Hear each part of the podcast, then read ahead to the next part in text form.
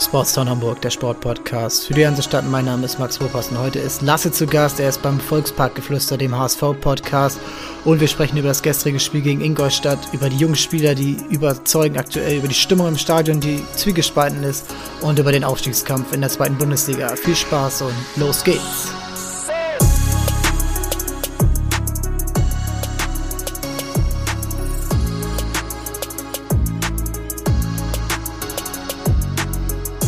Zu Gast bei mir heute Lasse vom HSV-Podcast Volksparkgeflüster. Moin, moin. Moin. Du bist sicherlich euphorisiert nach gestern. Ähm, war ein souveräner Sieg die meiste Zeit. Wie ist dein Eindruck, Eindruck jetzt so knapp 24 Stunden später? Ja, euphorisiert ist vielleicht das falsche Wort, aber äh, man ist erleichtert, dass auch mal Spiele gegen vermeintliche Gegner, die uns nicht liegen, äh, mal so souverän runtergespielt werden, möchte ich es mal nennen. Also schon positiv überrascht, äh, aber äh, euphorisiert würde ich noch nicht sagen. Ja, wir hatten in den letzten Jahren, oder der HSV in den letzten Jahren ja oft diese Spiele gegen den letzten, zu Hause gegen Magdeburg fällt mir da ein, äh, in Würzburg oder äh, in Wiesbaden, das waren Katastrophenspiele, wo dann oft auch durch diese Spiele der Aufstieg verspielt wurde. Und äh, ohne jetzt zu euphorisch zu werden wollen, das war gestern weitestgehend souverän. Es gab dann so eine Phase zwischen der 60. und der 80. wo äh, ja dann doch Chancen zugelassen wurden, aber in der ersten Halbzeit hat man dann schon klar den Klassenunterschied gesehen, fand ich, also einen Klassenunterschied gesehen, obwohl ich jetzt nicht sagen würde, der HSV ist eine Erstligamannschaft, sondern eher, dass Ingolstadt eine Drittligamannschaft ist. Von dem, was sie aktuell liefern. Ja, nochmal zu den verspielten Spielen. Du hast Sandhausen vergessen. Das war natürlich dann der Peak oh, ja. an. Aber tatsächlich äh, gebe ich dir recht. Der HSV hat das souverän und gut gemacht. Und wir haben ja bei uns im Podcast vorher auch schon gesagt, äh, das ist der möglichst größte Stolperstein für den HSV, weil wir unseren Verein ja ganz gut kennen, wenn wir ihn jetzt jahrelang verfolgen. Aber tatsächlich gebe ich dir recht, dass Ingolstadt, ich finde Ingolstadt hat gar nicht so schlecht gemacht, ehrlich mhm. gesagt. Die haben phasenweise echt nicht, nicht schlecht gespielt, haben den HSV auch, ich will mal nicht sagen, vor, vor, vor größere Probleme gestellt, aber schon mal herausgefordert und waren auf jeden Fall, ich fand sie zum Beispiel teilweise deutlich spielstärker als Regensburg. Ja, äh, kann man so sagen, ja. Ja, ja, die sind, die sind jetzt wieso nicht mehr ganz so schlecht wie am Anfang der Saison, seitdem sie den Trainer gewechselt haben, sind sie ja so ein bisschen auf dem aufsteigenden Ast. Und das hat sich ja auch da wieder gespiegelt, aber äh, für die Qualitäten des HSV hat es dann halt nicht gereicht, weil der HSV das Spiel halt auch seriös angenommen hat. Ja, und das auch gleich zu Beginn. Also eigentlich schon, wie auch in den letzten Spielen, gleich am Anfang hohes Pressing, wo du siehst, okay, die Mannschaft will dieses Spiel angehen, die wollen genau gar nicht das zulassen, dass wieder diese Nervosität dann einen äh, Einlauf nimmt im Stadion. Das kennst du auch, äh, wenn dann erstmal das, der erste Fehlpass gespielt wird oder der dritte Rückpass dann wird gepfiffen. So, das ist beim HSV, egal ob das Stadion voll ist oder nur 20.000, da sind wir gestern. Aber gleich zu Beginn Pressing, ähm, dadurch, der, das 1-0 fällt auch dadurch, weil Schonlau den Ball gewinnt, weil sie vorwärts verteidigen und ähm, ja, gar nicht, gar nicht irgendwie überhaupt diese, diese Rückpässe oder dieses, den Gegner ins Spiel kommen lassen und dann fällt das 1-0, weil Ali Du jetzt eben einer ist, der ja, werden wir auch gleich noch drüber sprechen, über unsere ja, Top-Spieler, die wir gerade so haben, äh, der in das 1-1 sucht im Strafraum, dann abzieht und dann hast du auch mal das Glück, dass der Ball dann eben abgefälscht wird und äh, ins Tor reingeht. Ja, absolut. Ich finde, Ali Du ist ein Spieler, der sucht das 1-1 und der kann das 1-1 auch mal aus einem geringeren Tempo gehen. Bei Jatta hast du immer das Problem, du musst halt mit Vollspeed ankommen, da mhm. muss man einen umkurven aus, aus höchstem Tempo, dann klappt's bei Jatta. Aber Ali Du ist auch einer, der kann ein bisschen gemäßigten Tempo ins Strafraum rein und spielt halt im Strafraum super quirlig und gefährlich. Wir haben das bei uns im Podcast auch schon gesagt. Äh, Bürger hatte das, glaube ich, erwähnt. Ja, wir müssen aufpassen. Äh, der kann so viele Elfmeter rausholen, weil du ihn quasi nicht halten kannst. Entweder ist er durch und dann wird's wie so eine Torchance oder er wird, er wird äh, zu Fall gebracht und dann gibt's halt einen Elfmeter. Also das ist eine, ein Spieler, ein Puzzleteil, was dem HSV extrem gefehlt hat. Und das äh, Ali Du tut dem HSV-Spiel momentan extrem gut. Ja, und was ich da auch geil finde, genau dieses, ja, immer, du hast immer die Gefahr, dass ein Elfmeter kommen kann. Das ist bei Jatta ja genauso. Bei Jatta ist das Problem, dass er eben diesen ersten Schritt, diesen ersten Kontakt eben genau. nicht ganz so hat. Äh, das ist auch gar nicht irgendwie gar nicht schlimm, weil Alitur ist im Leistungszentrum ausgebildet worden. Jatta hat sich das ja alles selber beigebracht, mehr oder weniger. Autodidakt, ja. Ja. Und ähm, wer halt das richtig und Kitte bedient sie richtig gut, nicht nur Kitte, auch Reis, aber wer hat sich richtig stark fand, gerade zu Beginn. Und da siehst du ja sicherlich auch in sozialen Netzwerken immer die Diskussion um unsere liebe Nummer 9 oder um die liebe Nummer 9 des HSV, äh, Robert Glatze. Und der hatte an Anfang, von Anfang an solch, so starke Aktionen, den Ball gewinnen, leitet ihn weiter, dann zu Kitte meistens, dann aber auch, ähm, ja, diese, dieses Querlegen. Und ich finde, darauf argumentiert ja auch immer der, der Club so ein bisschen, dass Glatze eben mehr ist als ein Strafraumstürmer, sondern eben einer, der die Bälle verteilt, wie, ja, mir fällt da immer so Giroud ein von Arsenal damals oder Chelsea äh, oder auch Sebastian Haller oder Benzema, also diese französischen Spieler, äh, die diesen Ball eben mit dem Rücken zum Tor annehmen und dann querlegen. Ähm, ist dir das, also meiner Meinung nach ist das wichtiger. Wie siehst du das? Ist es dir dann lieber, okay, der soll auch mal lieber selber ein Tor machen oder ja, letzten Endes egal, wer die Tore macht, Hauptsache eins mehr als der Gegner? Also, wenn ich ganz ehrlich bin, verzweifle ich bei seiner Chancenverwertung schon manchmal, weil da ist schon ein bisschen ja. mehr drin als das, was er jetzt knipst, sag ich mal. Aber du hast komplett recht. Das ist ja auch die Schiene, die ich fahre oder die wir auch fahren, dass wir auch gesagt haben, man muss ihn nicht nur darauf reduzieren, dass er Tore schießt, sondern ich vergleiche ihn immer so ein bisschen mit Guerrero, wenn du aus dem HSV-Universum Spieler holen willst. Nein. Er kann halt, kann halt ja. den Ball auch halten und weiter verteilen. Das ist unfassbar schwer vom Ball zu trennen. Läuft auch mal zurück und spielt dann einen Pass er ist in, in meinen Augen wäre der perfekte Spieler für eine Doppelspitze, weil du dann hast quasi, hättest quasi so einen, so einen Knipser neben ihm und er wäre dann so derjenige, der den Ball dann eben festmacht, so ein bisschen hängt oder sowas. Äh, ja, mal gucken, ob das vielleicht nochmal zum Einsatz kommt irgendwann unter Walter. Äh, ja. Aber tatsächlich, aber tatsächlich gebe ich, gebe ich dir recht, ja. Es ist, äh, ich finde seine Chanceverwertung ausbaufähig, aber man sollte ihn nicht darauf nur auf die Tore bemessen, weil er eigentlich gar nicht so der Spieler ist, der typische Knipser, sondern wie du gesagt hast, eher so ein, der eine, der den, den Ball hält, auch mitspielt. Ja, da, ja, da hat der Verein schon recht, das so zu kommunizieren. Gut, sie müssen es natürlich auch machen, weil äh, wir momentan keinen Knipser haben. Da müssen sie natürlich, können ja natürlich nicht sagen, wir haben ihn geholt, um jetzt so und so viele Tore zu schießen und er macht's nicht, dann versucht man den Spieler natürlich durch seine anderen Qualitäten im besseren Licht dastehen zu lassen, ne? Okay, ähm, ja, du du hast schon angesprochen, dieses, dieses Doppelspitze-System, da, da ist der HSV ja eigentlich auch gut, be, gut bestückt mit Meißner, Kaufmann, Winsheimer, die das alle spielen können. Winsheimer ist für mich auch so einer, der dann so gerade so ein quirliger Spieler ist, der um so einen großen Spieler herumspielen kann. Meißner hat auch noch ja noch nicht so ganz seine äh, Position gefunden. Ich sehe ihn eher weniger auf Außen als eher auch im Zentrum. Das ist schon stark, was, was da an ihm an, an, ähm, ja, an Material ist.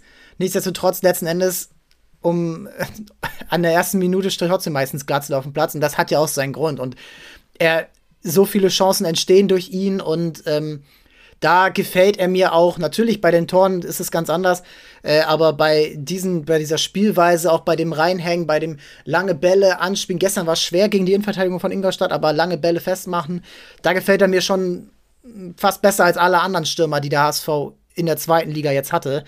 Und da waren ja nun mal einige dabei.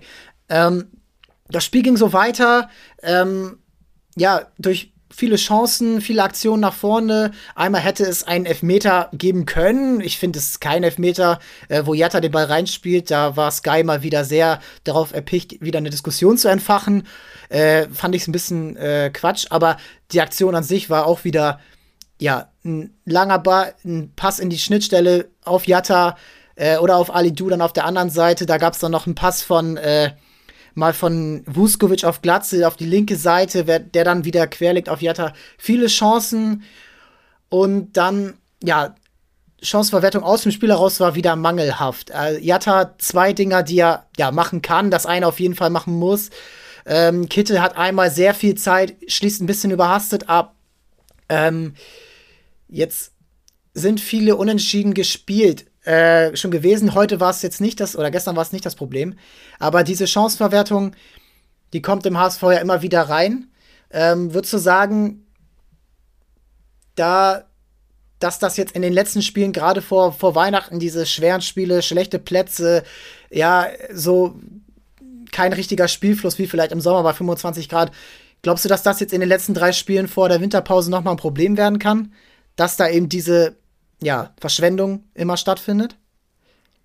Ja, das kann immer ein Problem werden, weil diese Verschwendung halt, es ist das, was mich am meisten auf die Palme bringt beim Fußball, muss ich sagen. Also du kannst, in meinen Augen auch, kannst du auch schlecht spielen. Das ärgert mich weniger, als wenn du super spielst und am Ende einfach die Chancen nicht ins Tor schießt. Das ist eigentlich das, was, was, was mich am meisten in die Weißgut treibt beim Fußball. Aber tatsächlich hast du recht.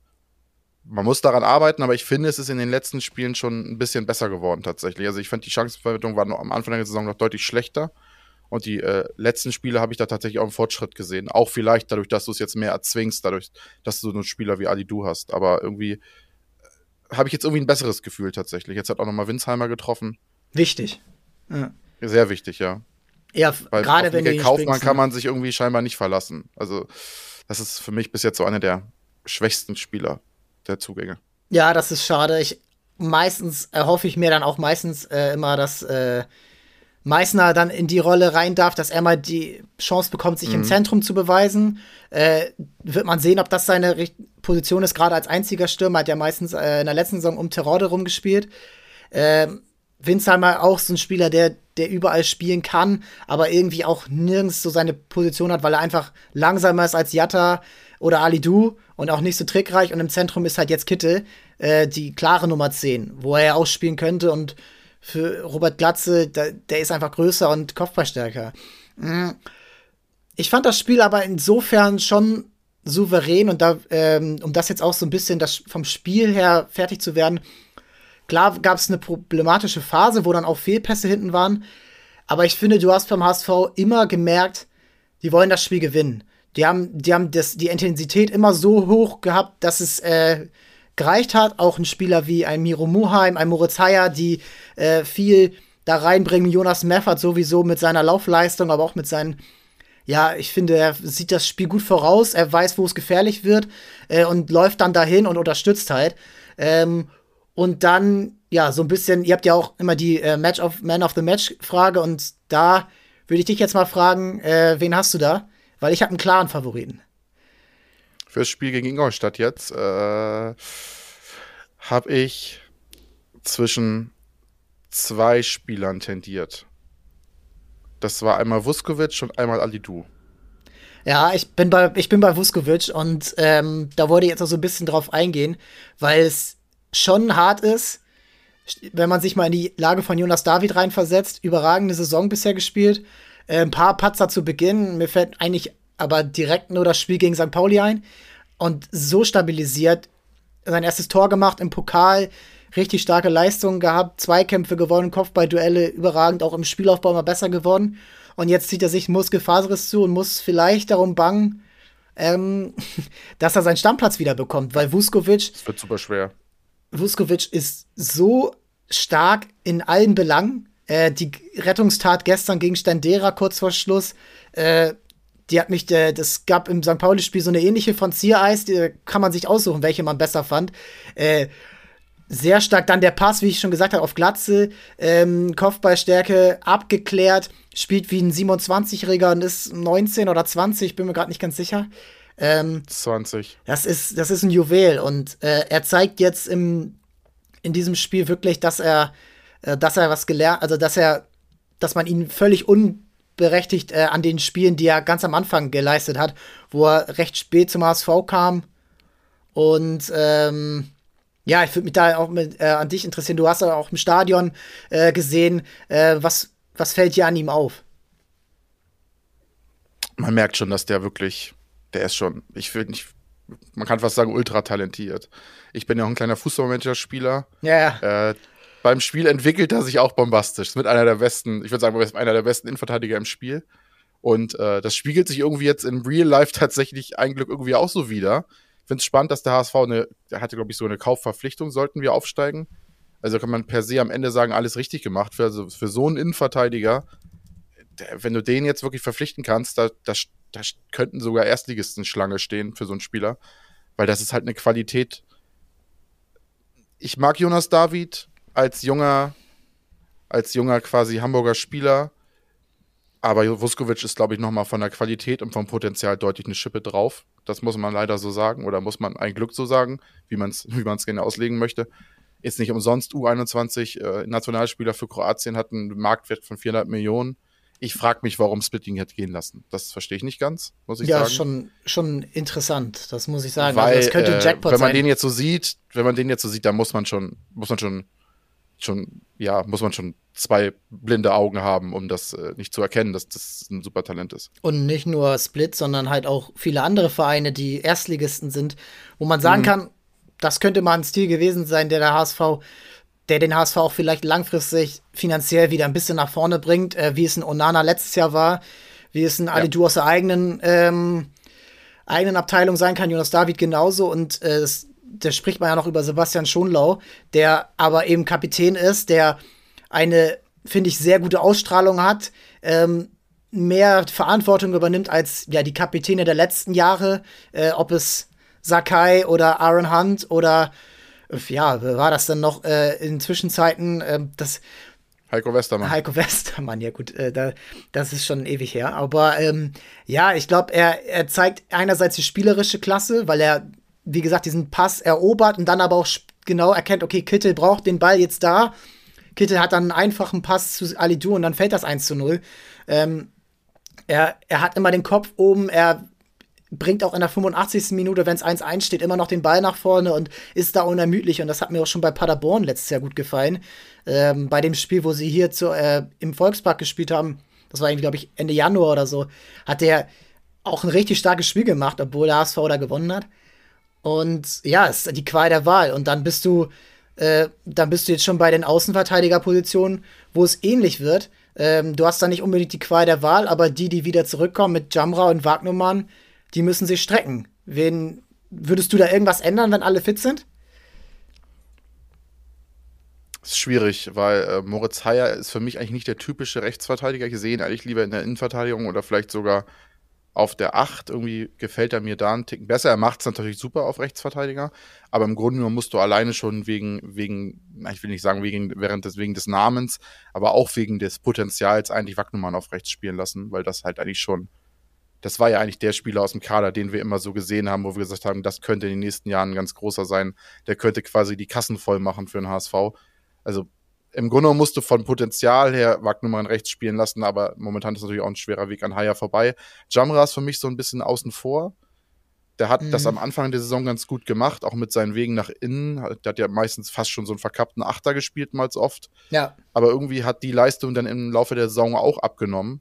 Und ja, jetzt haben sich Muheim und Haier so ein bisschen auf den Außen festgespielt. Und Muheim, der am Anfang der Saison ja auch sehr gescholten war, was habe ich da schon in den Social Media für Kommentare gelesen? Der kann ja gar nicht zurück, direkt zurück in die Schweiz. Aber äh, da sehr, die Leihe abbrechen und was ich da alles gelesen habe. Oh und jetzt äh, macht er sich total, der spielt sich auch in seine Rolle rein. Ja, gestern äh, komplett souverän äh, ja. die Wege gegangen die richtigen Pässe zur richtigen Zeit gespielt, äh, kriegt auch immer mehr rein zu überlaufen, wenn Ali Du reinzieht, weil er ja eben von links dann natürlich genau. reinzieht mit dem rechten Fuß und dann natürlich links was frei wird hinter ihm. Äh, macht er richtig gut. Äh, Haier, ja, da, da bin ich dann wieder nicht so der Meinung, weil Moritz Haier ist, egal wo er spielt, ist es so einer wie, ja, so einer wie Thomas Müller, der, der spielt intelligent, der hat eigentlich der, der, der weiß genau, wo er stehen muss. Er hat nicht umsonst fünf Tore schon erzielt.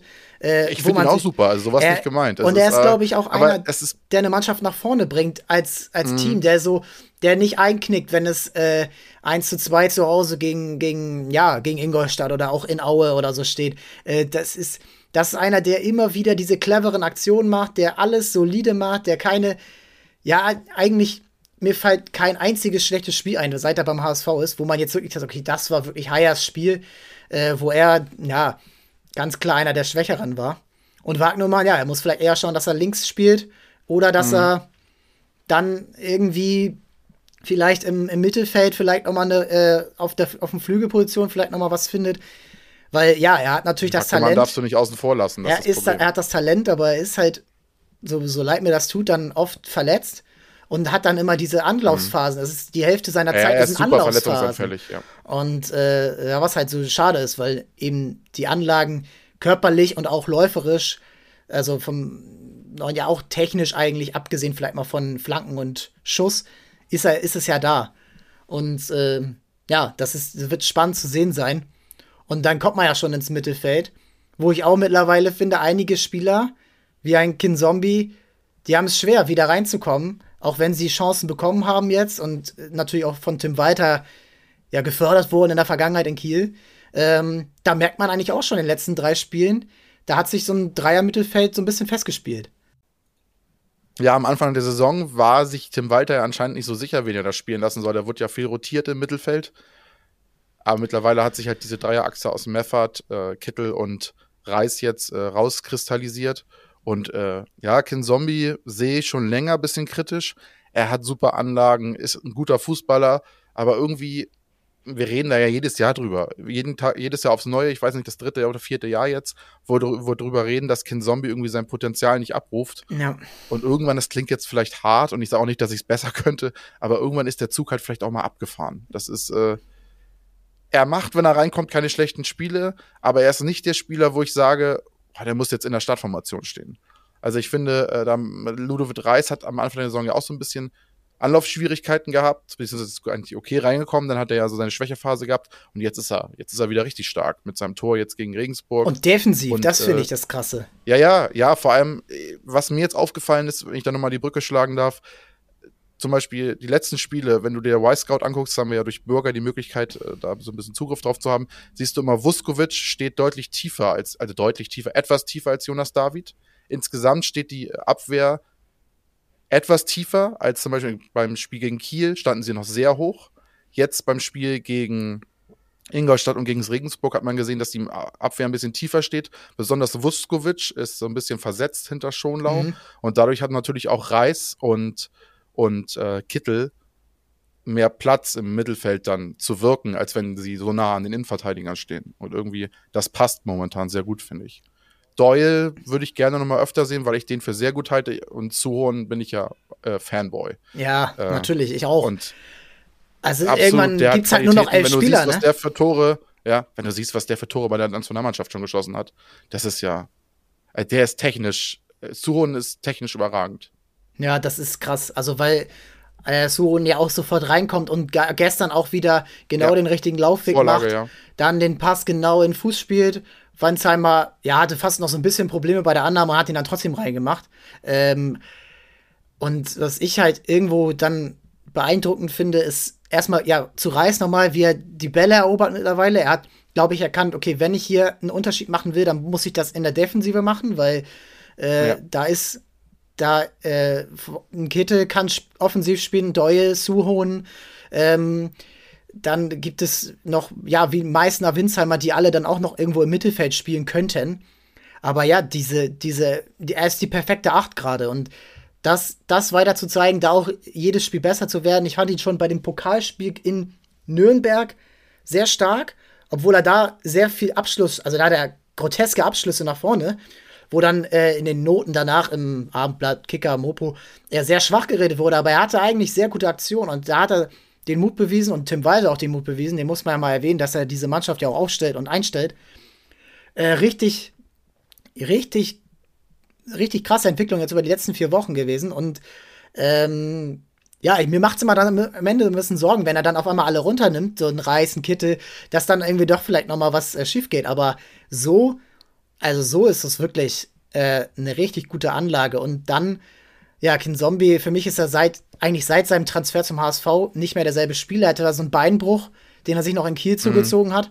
Und gefühlt hat er seitdem seine komplette Spritzigkeit verloren, die ihn eigentlich so ausgemacht hat in Kiel, in diese, dieses Reingehen wie so ein Goretzka ja, oder Vidal ja so damals, dieser, ja. diese, ähm, dieses Reingehen in den Strafraum, das hat er beim HSV nur so ein paar Spiele mal gehabt, wo er auch mehrere Tore am Stück gemacht hat. Ja, und das ist ärgerlich und ich hoffe, dass er wenigstens als erfahrenere Spieler in der zweiten Liga und auch als, ja, sicherlich auch irgendwo, er ist jetzt schon einer, der die längeren dabei ist, äh, drei Jahre jetzt, dass er eben die Mannschaft dann trotzdem irgendwo trägt und jetzt nicht zum Stinkstiefel wird, aber kann ich mir bei ihm jetzt eigentlich auch nicht vorstellen. Das war ja eher Jeremy Duziak und der ist ja nun auch nicht mehr da. Äh, und dann sind wir vorne und da ist eigentlich die wenigste Auswahl gerade auf den Außen. Wenn du Jatta und Ali Du hast, die kannst du nicht rausnehmen, weil sie so stark sind. Und dann bist du im Zentrum bei vier Spielern, die da alle spielen können, die alle ihre, ihre Stärken haben, ihre Schwächen. Und mir macht es richtig Spaß, diese Mannschaft auch als Gemeinschaft wachsen zu sehen. Ich habe jetzt das dritte Mal in, in, Folge das Gefühl, dieses Jahr ist es anders. Äh, von der Einstellung her, weil die anderen, letztes Jahr waren die, oder das, alle Jahre waren die, war die Punkteausbeute zu diesem Zeitpunkt besser. Aber die grundlegende Stimmung im Spiel, da würde ich jetzt auch mal sagen, du warst jetzt, glaube ich, sechsmal im Stadion dieses Jahr, alles, jede, alles bis auf gestern. Ähm, so die grundlegende Stimmung im Spiel finde ich jetzt über so ein, über 90 Minuten besser als die letzten Jahre, weil letztes Jahr war alles immer davon abhängig, machen wir vorne ein Tor und kriegen wir am Ende hinten keinen. Viele Spiele 1-0, 2-1, knappe Siege, knappe Unentschieden, knappe Niederlagen dann auch. Wie siehst du sozusagen, wenn du näher dran bist, gerade das, äh, auch das, ja, das Spiel im eigenen Stadion? Ja, um nochmal zu den Ergebnissen zu kommen, ich meine, worüber reden wir? Der HSV ist jetzt zwölf Spiele ungeschlagen. Es gab eine Saisonniederlage, das war im Derby gegen St. Pauli, die auch Tabellenführer sind. Dann gab es ja diese Tim Walter-Diskussion, die für mich vollkommen an den Haaren herbeigezogen war. Ist sie auch. Weil du ja. siehst es ja, es, war, es gibt eine Entwicklung, die Unentschieden, die gespult worden waren, der, der Chancenverwertung geschuldet. Also es waren auch gute Unentschieden. Es war jetzt nicht so, dass du mit Glück einen Punkt geholt hast, sondern du hättest locker davon zwei, drei Spiele gewinnen können, so wenn nicht sogar müssen. Und äh, das spiegelt sich halt jetzt langsam auch im Stadion wieder. Ich muss sagen, als ich das erste Mal so richtig im etwas volleren Stadion war, das war gegen Düsseldorf, war ich ein bisschen schockiert von der Stimmung, weil die Stimmung hat sich schon im Gegensatz zu vor Corona verändert. Also mittlerweile die letzten Spiele ist es positiv gewesen. Regensburg und Ingolstadt war ich jetzt nicht da, aber das, was ich jetzt von Leuten gehört habe, die da waren, war die Stimmung positiv. Hat sich Einige auch im, Spiele fand im ich, Fernsehen so angehört, dass es ja genau. War. Was ich schwierig fand, ist, ich weiß nicht, woran es liegt, dass die Leute so ungeduldig werden, dass Johansson mit dann ausgepfiffen wird, weil er den Ball nicht schnell genug rausspielt. Das finde ich halt immer schwierig, weil ich da sage ich immer, Leute, wenn ihr ins Fußballstadion geht, dann müsst ihr euch auch ein bisschen mit Taktik und Fußball auskennen. Wenn er, wenn Johansson den Ball völlig überhastet wegschlägt, der Gegner kommt am Ball und der kommt als Bogenlampe zurück, wird genauso gepfiffen. Also, ja. das finde ich ein bisschen, finde ich ein bisschen übertrieben, nur weil Johansson vielleicht nicht so der am Ball so der gute Fußballer ist wie Daniel Heuer Fernandes, dass dann, wenn er mal ein, zwei Sekunden länger für eine Entscheidung braucht, im dritten Spiel, wo er jetzt spielt, oder vierten Spiel, dass da den direkt gepfiffen wird. Da finde ich, äh, das finde ich ein bisschen schwierig. Aber ansonsten hat sich die Stimmung im Laufe der Saison zum Positiven entwickelt. Am Anfang fand ich die Stimmung schon fast schon, fast schon aggressiv mit Bierbecherwürfen und äh, Pfiffen und äh, Rumpöbeleien und rassistischen Äußerungen, aber das hat sich jetzt langsam zum Besseren ver ver verändert. Du merkst, dass wenn die Ergebnisse stimmen, werden die Leute halt auch beschwichtigt quasi und äh, dann wird die Stimmung auch besser. So einfach ist es, ne? Leider. Ja, und da ist jetzt aber auch wieder so ein Zusammenhang zu erkennen. Das Stadion ist jetzt nur halb so voll, aus den verschiedensten Gründen. Die, äh, die organisierte, der organisierte Fansupport findet nicht statt. Äh, die Tickets sind ja, teuer, schade. du hast keine Dauerkarten, die, ähm, ja, die, die dann, Entschuldigung, die dann eben durch äh, verkaufte Karten ersetzt werden, wo du dann Vorkaufsra mhm. äh, Vorkaufsrecht hast als Dauerkarteninhaber. Äh, das kenne ich aber auch aus der Familie, dass ähm, das dann auch nicht wahrgenommen wird. Und dann bist du dann am Ende bei einem Spiel gegen Ingolstadt, wo du dann in normalen Zeiten von deinen Dauerkarteninhabern lebst, die halt immer da sind äh, das ist dann schon arg leer. Und wenn du dann einen geringeren Zuschauerschnitt hast als St. Pauli, die ein halb so großes Stadion haben, dann mhm. macht man sich schon Sorgen, oder? Dass das auch, ob das dann auch wiederkommt, auch wenn es jetzt demnächst äh, Schlagerspiele sind gegen Sch Rostock, Schalke und St. Pauli. Ja, ich stimme dir komplett zu. Ich habe letztens eine Statistik gelesen, eine Umfrage für äh, Fußballfans und die Antwort war, dass 33,3 Prozent, glaube ich sogar, äh, weniger an Fußball interessiert sind als vor Corona. Ja, und ich finde, das siehst du nicht nur beim HSV. St. Pauli ist da meistens ja so ein bisschen so eine Ausnahme. Die sind wieso immer ausverkauft, so wie bei den Bayern. Äh, ja. Aber ja, du merkst es ans, insgesamt am Fußball und beim HSV schlägt es sich vielleicht noch mal krasser nieder. Aber es ist schon, es ist schon erkennbar und da muss der HSV vorsichtig sein. Ich glaube auch mit bezüglich Ticketpreisen und bezüglich äh, wie man das verkauft. Also äh, man darf es sich mit den Fans nicht verscherzen, weil ja, das ist immer noch der Faustpfand des HSV, die treuen Fans. Ja, und ich finde auch, dass es ähm, da gibt es so ein bisschen zwei Seiten. Also einerseits kann man sagen, okay, äh, die Fans, wenn sie wirklich den VSV lieben und wenn sie gerade so organisierte Fans sehen, wenn man sagt, okay, ich will ein Stadion, dann dann fragen sich viele ja, wo, warum kommt ihr denn nicht? Also gibt es irgendwelche Probleme? Und dann wird natürlich oft darauf hingewiesen, ja, wir unterstützen das 2G-Konzept gerade mit Ich glaube nicht, dass die Impfung das hauptsächliche Thema ist, sondern eben die personalisierten Ticketkarten. Ähm, aber die Personalisierung wurde doch jetzt auch rausgenommen. Ja, ich glaube, dann ist es dann immer so ein, und es kann aber wieder sein, dass sie wieder reinkommt, wenn neue Verschärfungen des Gesundheitsamts mhm. kommen. Und ähm, mich stört so ein bisschen, dass so diese Aufbruch, Umbruchphase und ich würde den Verantwortlichen, jetzt den sportlichen Verantwortlichen sagen oder zu, zugestehen, dass der Umbruch jetzt konsequent verfolgt wird. Du hast kaum noch Spieler über 30, du hast viele junge Spieler, die Verkaufspotenzial haben, die nicht viel verdienen und du hast Spieler, die die Mannschaft anführen, die ja, so 26 bis 28 Jahre alt sind äh, und jetzt nicht am Ende ihrer Karriere sind. Und das und dann das äh, auch dann so ein bisschen durch diese Pfiffe, die du eben erwähnt hast, immer dann auch im Stadion zu äh, dann wieder zu negativen zu negativer Stimmung führt, denn wenn du den Torhüter, der 21 Jahre ist, aus Schweden kommt, die Sprache noch nicht spricht, noch nie äh, auf dem Level Fußball gespielt hat und schon gar nicht vor so, in so einem Stadion, ähm, dann frage ich mich manchmal, und das würde mich dann auch so interessieren, wenn man dann so, ja, in der Kurve steht oder wo du auch immer sitzt und dann mit deinen, ja, zehn Leuten, die um dich rumsitzen, redest oder was du auffasst. Äh, das wirkt dann schon sehr, ja, es wirkt, als würde man gegen den eigenen Verein arbeiten. Oder nicht alle, aber so oder untereinander sich zu sehr bekriegen. Ja, stimmt. Äh, früher waren es halt die Ultras, die halt quasi da so ein bisschen reguliert haben. Ich sitze ja, aber gerade bei den Stehrängen waren es dann ja die Ultras, die, wenn mal irgendwie eine blöde Äußerung kam, dass die dann mal gesagt haben, hier jetzt Ruhe. Das war so ein bisschen so ein selbstreigender Prozess.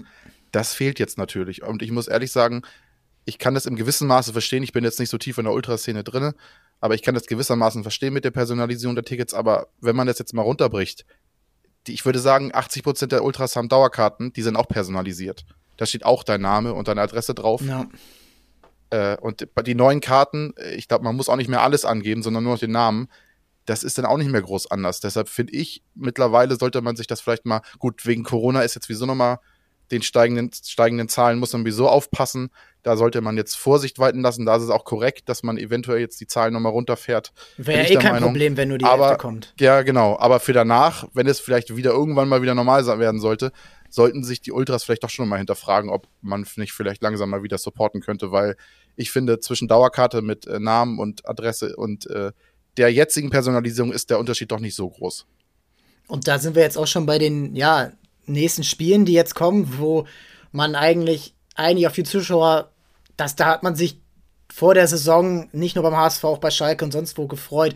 Oh, diese Heimspiele gegen Rostock, Schalke, dann nach der äh, im neuen Jahr St. Pauli. Ähm, du hast dann am siebten Spieltag schon Werder Bremen, das ist so Anfang Februar, Anfang Mitte Februar. Und das kann jetzt sein, dass da ähm, wenig Zuschauer da sind und dass das so ein bisschen, ähm, ja, so ein bisschen auch dann entweder ist es ein Nachteil oder ein Vorteil. Da weiß ich jetzt gar nicht so, weil die guten Spiele vor eigenem Publikum kamen eher dann, wenn weniger Zuschauer da waren. Ähm, und jetzt bin ich so ein bisschen gespannt, wie geht, ob sich so eine Mannschaft davon verunsichern lässt oder ob die sagen, okay, ist mir scheißegal, ob hier null Zuschauer sind, das hatten wir auch schon, oder eben volles Haus wie gegen, ja gut, volles Haus ungefähr, aber gegen Kiel war es schon recht voll. Ich glaube schon, dass das einen Unterschied macht. Ich glaube, es ist ein Unterschied, ob eine Mannschaft in einen leeren Volkspark kommt oder in einen Volkspark mit, sage ich mal, 25.000 plus. Das ist schon, das ist schon ein Unterschied. Ich glaube schon, dass da so eine Mannschaft wie Ingolstadt oder, oder eine Mannschaft von, von Hansa Rostock vielleicht nicht, die haben auch eine krasse Stimmung. Aber Mannschaften, die vielleicht nicht so, so viele äh, Zuschauer normalerweise gewöhnt sind, dass das schon ein bisschen einschüchternd wirken kann. Aber am Ende zählt die Leistung auf den Platz und äh, ich glaube, Viele Spieler können es auch ausblenden, aber es kann natürlich schon den entscheidenden, den entscheidenden, den entscheidenden Punkt geben, dass die, dass die Mannschaft, dass die Fans die Mannschaft im Stadion nochmal nach vorne peitschen und den Gegner auch so ein bisschen einschüchtern. Wobei meistens in meinen Augen äh, das Profis sind, das sportlich überwiegt. Ja, das ist, das ist immer schwer zu sagen, gerade ob es, ob es jetzt wirklich ein Vor- mhm. oder Nachteil ist. Für wen auch, also Heimmannschaft oder Gastmannschaft und Topmannschaft oder nicht Topmannschaft. Und Generell finde ich aber, da kommen wir jetzt so ein bisschen auch zum, ja, zum Stadtrivalen, aber auch zum Aufstiegskampf generell. Wenn man sich jetzt die Tabelle anguckt, St. Pauli ist Erster mit 32 Punkten. Dann äh, kommt Darmstadt mit 29, Regensburg 28, dann drei Teams mit 26 Punkten. Paderborn, HSV, Schalke getrennt nur durch drei Tore. Und dann hast du noch so ein bisschen danach Nürnberg, Heidenheim, Karlsruhe und Werder würde ich jetzt auch noch mit dazu zählen. Neuer Trainer, viel Turbulenzen. Jetzt mit dem neuen Trainer, der ein starker Trainer ist, wo ich eher sage, den hätte man vielleicht im Sommer schon holen sollen oder es darauf anlegen. Ähm, das sind zehn Mannschaften, die alle aussteigen können. Die spielen natürlich auch dann logischerweise jetzt alle immer häufig gegeneinander. Und jetzt St. Pauli, ich weiß nicht, ob du das Spiel gestern äh, in Ausschnitten gesehen hast. Ähm, nee, leider nicht. Aber es ist, um es dir in, in drei Minuten zusammenzufassen, es war ein Spiel, wo man sagt, okay, das gewinnt so eigentlich nur die Spitzenmannschaft. Weil du wenig Chancen hast, du hast Verletzungsprobleme vorm Spiel schon, du hast Verletzungsprobleme im Spiel mit Paccarada, du hast dann ähm, einen Gegner gegen dich, der eigentlich alles richtig macht. Und du machst dann durch Guido Burgstaller, der aus meiner Sicht der beste Zweitligastürmer ist. Und da schließe ich dann auch einen gewissen Schalker mit ein oder auch Sven Michel oder Luca Pfeiffer. Burgstaller ist überragend, macht das 1-0, bereitet das 2-0 vor. Und ansonsten kommt da jeder rein in die Mannschaft. Der Trainer hat Corona, ist auch egal. St. Pauli gewinnt das Spiel. Und jetzt nächste Woche geht's gegen Schalke, wo dann Terodde fehlt. Dann hast du, ähm, du hast dann trotzdem noch die Spiele auch bei den anderen Vereinen, die jetzt da alle oben mit drin sind. Äh, Regensburg muss noch gegen Darmstadt spielen. Ähm, Paderborn spielt, äh, oder Regensburg spielt auch noch gegen Heidenheim, meine ich. Es ist wahnsinnig offen. Jeder, jedes Wochenende zeigt irgendeine Mannschaft wieder ein richtig gutes Spiel. Dann zeigt sie auch wieder ein richtig schwaches Spiel, wo man dann sagt, ach komm, die werden es dann doch nicht sein. So Regensburg zum Beispiel jetzt beim HSV, wo mhm. man dann sagt, okay, das ist ja eher ein Abstiegskandidat. Welche Mannschaft hat jetzt für dich so ein bisschen gezeigt, okay, die werden auch am 33., 34. Spieltag unter den ersten dreien sein. Da habe ich äh, drei Mannschaften, den HSV tatsächlich, wenn jetzt die Entwicklung so weitergeht und man die Chancenverwertung, sage ich mal, jetzt so behält, wie sie jetzt ist und nicht wieder reihenweise Chancen vergibt und diese Spielanlage so weiter behält oder vielleicht noch weiterentwickelt, dann sehe ich den HSV gut aufgestellt der Punkteabstand ist, wie du eben gesagt hast, ja marginal lächerlich. Äh, ansonsten noch St. Pauli, die ich für sehr konstant und mhm. da sieht man halt, was, ich meine, das ist beim HSV nicht machbar, was bei St. Pauli gemacht wurde mit dem Trainer, als sie da irgendwie zwölf Spiele nicht gewonnen haben. Ist die Frage, ob das, das nicht machbar ist. Das kannst du beim HSV ne? nicht machen. Ist das, das die ist, Frage? Nein, das also kannst du den HSV, das kannst du beim HSV schlecht verkaufen. Ja, aber das ist St. Pauli Problem, kann ne? sowas mal machen, weil wenn die mal in die dritte Liga absteigen, dann sagen die Fans, ja, okay, blöd, beim HSV reißen sie das Stadion ab, wenn du die dritte Liga absteigst. Gut, die dritte äh, Liga absteigen, das ist natürlich auch ein anderer Anspruch. Aber, ja, ja, klar, ähm, aber wenn aber du zwölf Spiele nacheinander Level nicht gewinnst, wenn du da zwölf Spiele nacheinander nicht gewinnst, bist du doch im unteren Bereich. Sicherlich, aber behaupten. wenn du hast, du hast Tim Weiter, wenn der jetzt noch sich ein Unentschieden mehr erlaubt hätte, ich weiß nicht, ob das Paderborn-Spiel da reingeht oder jetzt vielleicht auch ein, ja. dann, dann hast du auch die Diskussion hier. Und dann ist die Frage, Klar. ob Jonas Bolt dann auch so standhaft ist und das durchzieht, weil letztes Jahr hätte man auch die Möglichkeit gehabt, der hat es eigentlich ganz gut erklärt, warum es nicht gelaufen ist, warum eben nicht an Tune festgehalten wurde. Aber äh, ich will dich jetzt auch nicht lange unterbrechen. Nee, das ist ja das, worauf ich hinaus wollte. Konstanz, Konstanz zahlt sich halt aus. Das ist, wirkt, hat alles Hand und Fuß bei St. Pauli. Äh, von daher tippe ich St. Pauli oben rein und wenig noch als bärenstark wegen diesem Killersturm einschätze, ist äh, Darmstadt. Darmstadt ist für mich, äh, St. Pauli und Darmstadt und der HSV sind für mich Stand jetzt, sage ich mal, momentan die drei Aufstiegskandidaten. Ja, das ist, ja, würde ich fast auch Dann mitgehen. kannst du vielleicht noch Schalke, kannst vielleicht noch Schalke reinrechnen äh, und vielleicht durch Ole, Werner, durch Ole Werner jetzt Werder, weil ich Ole Werner für einen sehr guten Trainer halte.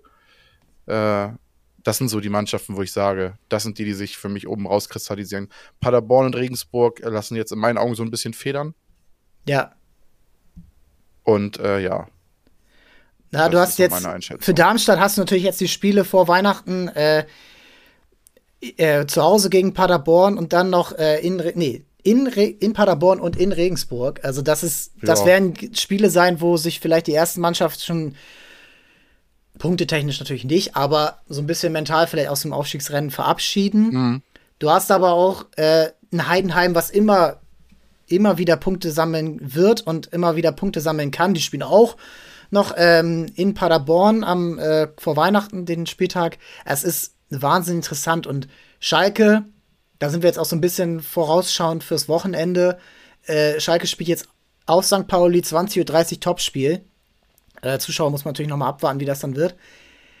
Terodde ist verletzt. Ich würde sagen, man muss mal sehen, wie die Mannschaft jetzt damit umgeht. Äh, wir haben kurz vorher schon drüber gesprochen. Ich bin eher der, der was heißt der Verfechter, aber ich, ich glaube, dass die Mannschaft auch eine, einen anderen Spielstil spielen kann, einen offensiveren, beweglicheren, schnelleren, wenn Terodde nicht spielt. Andererseits ist er natürlich der, der die Spiele entscheidet durch Tore, durch, äh, ja, durch seine Präsenz im Strafraum, durch diese Einkontakt-Tor. Glaubst du, und beim HSV war es letztes Jahr ähnlich, die Mannschaft war abhängig von Terodde, glaubst du, dass ähm, das jetzt gegen St. Pauli trotzdem ein ebenbürtiges Duell wird? Das ist ganz schwer. Das ist echt. Schalke ist für mich sehr schwer zu lesen. Das ist ja doch eher ein etwas älterer Kader mit vielen Spielern. Oh ja, sehr alt. Ich will nicht sagen über, über zwei Meter, aber schon äh, eher ein paar Hünen im Kader. Das ist jetzt. Ich glaube schon, dass die das Potenzial haben, ohne Torrodde auch erfolgreich zu spielen. Aber es ist wie beim HSV. Es ist halt, wenn du Torrodde hast, ist das System halt auch so ein bisschen auf ihn abgestimmt. Und äh, ich, ich sehe bei Schalke gegen St. Pauli fast eher St. Pauli im Vorteil. Momentan, muss ich sagen. Es kann natürlich auch sein, wie du es gesagt hast, dass Schalke jetzt plötzlich ohne Terodde wie Phoenix aus der Asche äh, nochmal das Feld von, von hinten aufräumen, kann man ja fast nicht sagen, mit 26 Punkten, punktgleich mit dem HSV. Aber dass, äh, dass sie ihn adäquat ersetzen, rein qualitativ haben sie keinen Spieler im Kader in meinen Augen, der ihn qualitativ ersetzen kann. Aber das Konstrukt oder der, der Kader bei Schalke ist schon so breit, dass man das eigentlich schaffen sollte, ihn, ihn, ihn, ihn annähernd irgendwie zu ersetzen, aber nicht qualitativ in der Spitze. Das sehe ich nicht. Ja, das muss man sehen. Also es ist halt nicht diese, diese Frage. Äh, Sky wird ganz klar darauf äh, uns nicht vergessen, äh, wird sicher gehen, dass keiner vergisst, dass der Rodde fehlt. Das wird 18 Mal erwähnt werden. ja. Dass der ja, Messi ja. der zweiten Liga ähm, nicht spielt. Aber es wird echt spannend und ich bin echt, ja, auch, ich glaube, das ist auch so das erste Spiel, würde ich mal sagen. Ähm, dieses Bremen-Spiel muss man jetzt, glaube ich, so ein bisschen rausnehmen für, äh, so für Schalke, äh, weil das halt so Chaos war mit, äh, mit dem Trainer vorher, mit Markus Anfang, dann noch mit dem Elfmeter in der letzten Minute. Naja, ähm, das kann man nicht so Elfmeter, richtig. Ja, ja. genau.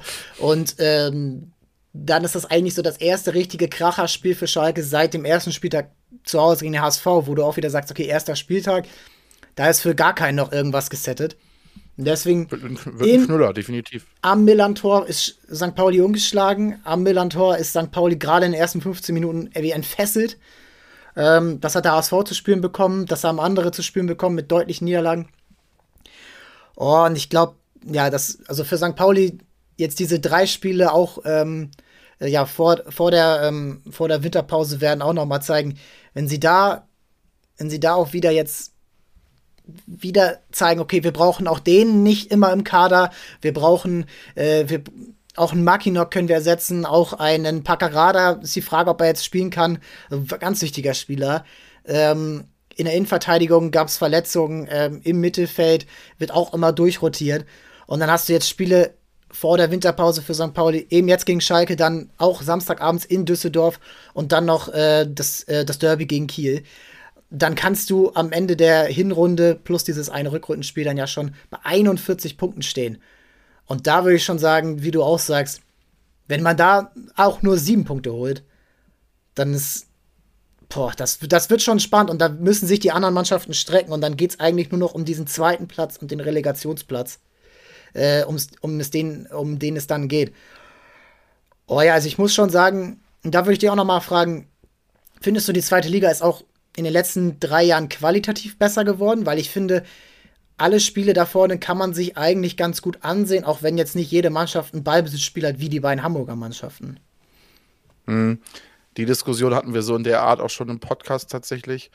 Und irgendwie war meine Meinung der letzten Jahre immer in der zweiten Liga, ja, man, so eine Kampfliga, ne? Man muss Ja, ja, irgendwie klar. Gräßen, Grätschen, Grätschen beißen, irgendwas. Äh, Aber das hat sich irgendwie auch gewandelt. Das ist nicht nur irgendwie sicher stehen und dann mal so ein Konter fahren. Klar, das ist, sind immer noch Tugenden, die in der zweiten Liga zählen, aber es ist auch deutlich schneller, deutlich äh, offensiv attraktiver geworden. Und man sieht halt einfach, dass, dass die, die Leistungsdichte der zweiten Liga ist, ist Wahnsinn. Und ich finde die zweite Liga deutlich interessanter als die Bundesliga. Ja, das kann man so sehen, weil äh, ne, also natürlich ist die erste Liga besser und das sieht man an Kräuter Natürlich, Fürth. ich möchte auch gerne mit dem HSV aufsteigen und freue mich drüber, wenn wir in der zweiten, auch wenn wir in der zweiten Liga unten rumdümpelt oder im Mittelfeld. Ja. Aber am Ende, wenn man vielleicht, wenn man es vielleicht schaffen sollte, äh, dann wird man sich vielleicht doch noch mal irgendwann an, die, an diese Spiele der zweiten Liga zurücksehen, weil es irgendwie doch man gewinnt halt öfter. Es, ist, es sind attraktive Gegner. Ich will nicht sagen, dass die Mannschaften in der ersten Bundesliga unattraktiv sind. So ist das nicht gemeint. Aber die zweite Liga hat schon einen gewissen Flair, den ich momentan bei der ersten Liga, gut, die verfolge ich jetzt natürlich auch nicht so sonderlich äh, extrem wie die zweite Liga mit dem HSV. Aber irgendwie hat die zweite Liga dieses Jahr dieses, dieses Flair, was irgendwie, was der Bundesliga momentan so ein bisschen abgeht, finde ich. Aber äh, ja, ich stimme dir, ich stimme dir absolut zu. Also der Fußball hat sich in der letzten Zeit schon weiterentwickelt in der zweiten Bundesliga. Ja, ich finde auch diese, also natürlich ist die erste Bundesliga erstmal qualitativ besser und die Mannschaften spielen besseren Fußball und äh, aber du siehst halt auch fünf Spiele am Wochenende, wo du dann doch wieder abschaltest. Und ähm, es gibt so Mannschaften, die immer noch diesen Zweitliga-Fußball spielen. Darmstadt zeigt auch, dass es sehr erfolgreich gespielt werden kann. Die haben vorne die Qualitäten. Aber da ist dann, gerade wenn du in Darmstadt am Böllenfall-Tor spielst, ähm, da muss der HSV auch hin, dann im Januar. Äh, da ist lange Bälle, Kopfballduelle, nochmal lange Bälle, nochmal Kopfballduelle, Standards zwei Ka Klaus Pressing im Mittelfeld. auf der 6, der Klaus alles abräumt genau und das, das, wunderbar macht. Genau da muss er spielen. Das ist genau dieser Spieler, der das verkörpert. Ähm, und äh, da ist der HSV natürlich anders. Da ist auch St. Pauli anders. Ähm, Bremen sollte eigentlich anders sein. Und ich glaube auch, dass sie jetzt ähm, bisschen also Ole Werner wird einen anderen Fußball, glaube ich, spielen lassen, mehr auf Ballbesitz. Ähm, auch wenn der Kader da eigentlich auch aber ich finde den Kader von Werder Bremen auch nicht stark. Auch von Schalke finde ich den nicht stark. Ich glaube, da hätte man mehr rausreißen können in so einer Absteigersaison. Gerade so wie Köln oder Stuttgart vor einigen Jahren. Äh, da kannst du eigentlich mehr rausholen. Der HSV hat auch mehr rausgeholt, finde ich, aus dem Kader. Nicht, nicht am Ende auf dem Platz. Aber. Der ähm, Schalke-Kader ist halt so ein, so ein, so ein, so ein typischer. Ja, ist wie Gramozis früher als Spieler. Wie wir gesagt ne? haben, so ein typischer Zweitligakader von Fußball der zweiten Liga von vor fünf Jahren. Aber wie wir es gesagt haben, anscheinend hat sich der Fußball in der zweiten Liga auch weiterentwickelt. Ja, und dann, dann wirst du halt sehen, ob es dann am Ende auch diese, ob diese Mannschaften, die dann, also es werden natürlich auch zwei oder drei Mannschaften aufsteigen, ob die dann mithalten können oder ob sie dann auch baden gehen wie Kräuter Fürth gerade. Aber Bochum zeigt auch, dass du mithalten kannst. Und Union Berlin hat gezeigt, dass du dich auch in der ersten Liga dann entwickeln kannst und noch weiterkommen kannst, obwohl du in der zweiten Liga diesen Kampffußball gespielt hast. Ne? Wird echt mhm. spannend. Und äh, ich bin auch echt, ja, bin echt gespannt. Ich finde es schade, dass diese Kracherspiele gerade für den HSV und auch für St. Pauli jetzt so in dieser Winterzeit sind, wo es kalt ist, wo es du, wo du ja dann auch schlechte Plätze hast, was diesen Mannschaften nicht entgegenkommt. Ich glaube, das wird eine richtig spannende Rückrunde und ähm, auch jetzt vor, vor der Rückrunde, also vor Weihnachten, werden das nochmal richtig spannende Spieltage, wo du dann auch ja so ein bisschen nochmal charakterlich, glaube ich, bei einigen Mannschaften was merken wirst. Ja, ja, absolut. äh, es ist, äh, ich, was, was soll ich da groß widersprechen? Es ist, äh, na, es ist es Ich weiß gar nicht, ob es am Ende, ich weiß gar nicht, ob es am Ende eine Charakterfrage wird, weil ich sehe bei vielen Mannschaften einen guten Charakter in dieser Liga. Ja, jetzt. Aber, aber auch viele Mannschaften haben Qualität. Von ne? daher ist, deshalb ist es ja so spannend. Du musst halt durchhalten, weil eine gute Hinrunde kann jeder spielen. Und wie St. Pauli letztes Jahr, die können auch eine gute Rückrunde spielen.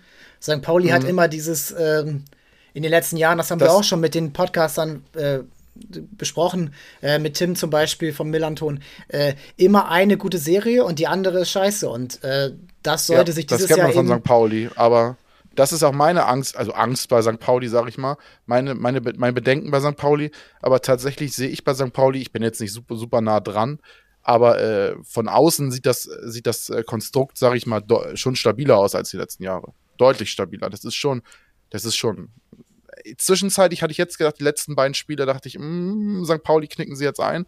Aber jetzt sind, haben sie sich ja furios zurückgemeldet mit dem Auswärtssieg in Nürnberg. Ja, du hattest dieses Spiel in Darmstadt, wo du durch Medic gleich am Anfang diese Kopfverletzung hast, dann, mhm. dann natürlich schnelles 1-0 vorher schon. Äh, und dann kommst du da gar nicht mehr raus, dann spielt er weiter, dann verschuldet er das 2 und das 3-0. Äh, ja, und dann spielst das, ist das Spiel durch, gerade in Darmstadt, wenn die dann Feuer fangen ähm, in diesem engen Stadion mit den Stürmern vorne, die dann auch den Lauf haben, Manu auf rechts, richtig starker Spieler. Äh, und dann bist du durch. Und äh, in Bremen waren sie in der zweiten Halbzeit die stärkere Mannschaft. Eigentlich waren sie über das ganze Spiel die stärkere Mannschaft und kriegen einen Konter. Ja, und dann bist du, dann, wenn du da den Sieg holst, dann. Sie hatten ja fast noch das 2-1 in der 90.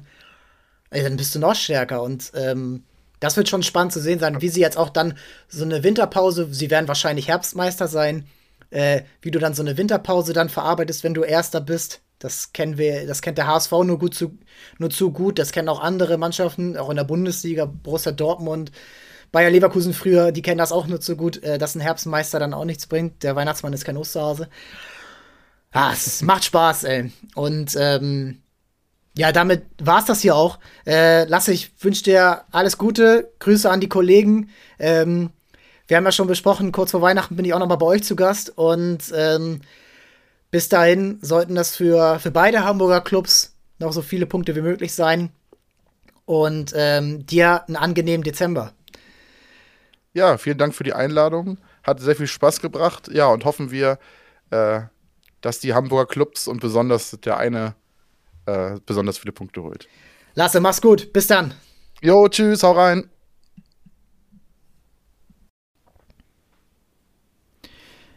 Ja, vielen Dank, Lasse. Ähm, gutes Gespräch. Hat Spaß gemacht, über den HSV zu sprechen, so wie er gerade spielt. Ähm, auch über den Aufstiegskampf, da ja auch über St. Pauli gesprochen, die Parallelen, die die beiden Teams haben ähm, und die Unterschiede natürlich.